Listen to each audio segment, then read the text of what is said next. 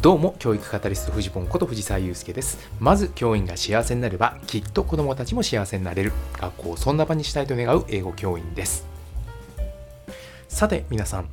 探究の授業に住む魔物って何だと思いますか？という話を今日はちょっとしてみたいと思います。実はですね今日あの京都芸術大学の先生のお話を聞いてたんですね。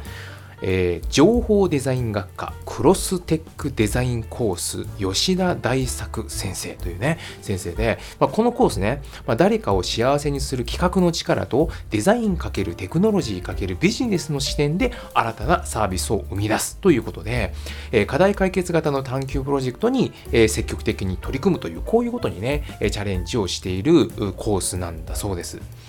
で、まあ、ご自身でもですね、えー、めちゃくちゃたくさんのプロジェクトを、え抱えている。そして年間100本ぐらいの講演をされているって、もうほぼ毎日 なんかあの、講演やら、えー、現場での授業やらをこういろいろされているという方だそうで、めちゃくちゃこの話が面白かったんですね。で私もですね、まあ、今年は総合学習主任というのをやらされやらされ違う違う違う違う やらせていただいていて、えー、探究のですね授業をデザインする立場なわけです。であのしかもですね今年度から、えーと、課題解決型の探究学習に取り組み始めているんですねだから今日の話ってね本当にすごく参考になることが多いなっていうかむしろですねもう耳の痛い話が かなりたくさん多かったなという、まあ、そういうものだったんですがちょっと共有させてください。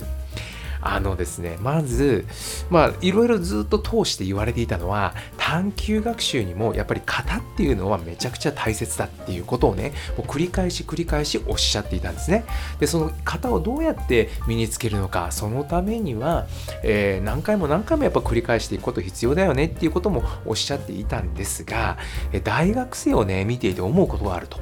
でそれは何かというとねもう大学に入ってきている時点からどうも探究活動において変に身についてしまっている方があるんじゃないかっていうふうなことらしいんですね。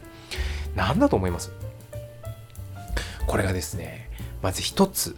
はほぼネットで調べて終わる探究って。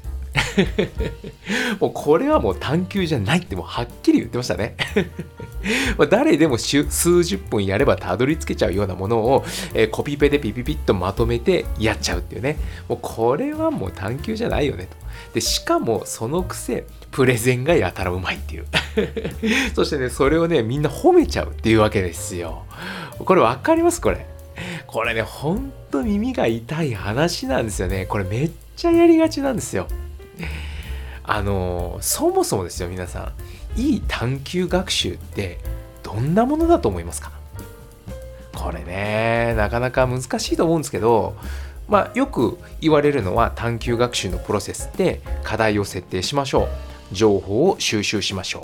う。情報を整理しましょう。そしてまとめ発表をしましょう。というこの4つのねプロセスで一応成り立っているというふうで説明されることが多いんですけど、まあ、本当はねこの一つ一つのプロセスがしっかりとできているかっていうとこは勝負なわけです。でそここそ評価されるべきなんですね。課題がちゃんと設定されているかとかね、え情報収集が十分できているかとか、それがきちんと整理されているかとか、えそういうものが一つ一つ評価をされていくべきなんですが、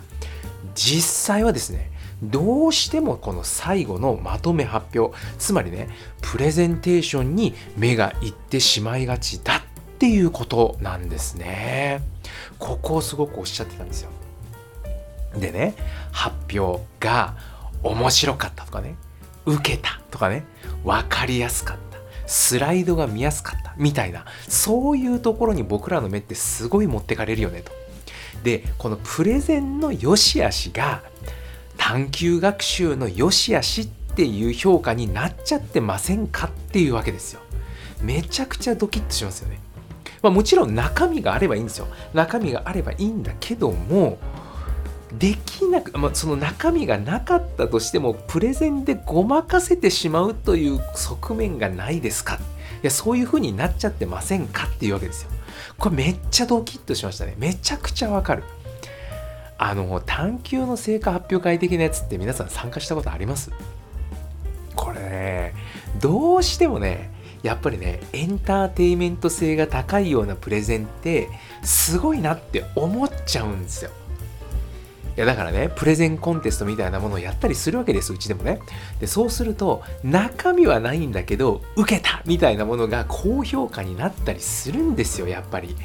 これはねもちろん生徒同士でもうもちろんそうだし、まあ、教員が見てたとしてもやっぱりねなんかこうそういう分かりやすさとか受けたとかっていうところにすごい引っ張られることってあるんですよね。でそうするとねまあその成果発表会みたいなものでこのプレゼンが良かったていうことになっちゃうわけですよ。でここが怖いんですよね。ここがプレゼンは探究学習における魔物だっていうわけですよ。なんかね大学生であっても同級生のプレゼンですっごい目を引くようなやつがあるとその発表のスタイルが流行るんですって。もうね探究学習のモデルみたいな風に扱われちゃったりするんですって。中身がなかったとしてもですよ。だからねこれってねよっぽど評価基準がしっかりしてないと難しいよねっていうわけです。だからここやっぱ僕らね、ほんとやるときに気をつけなきゃいけないなっていうふうに思うわけなんですよ。でね、もう少し踏み込んで言うと、中身をね、評価するってね、評価する側がすっごい試されるんですよね。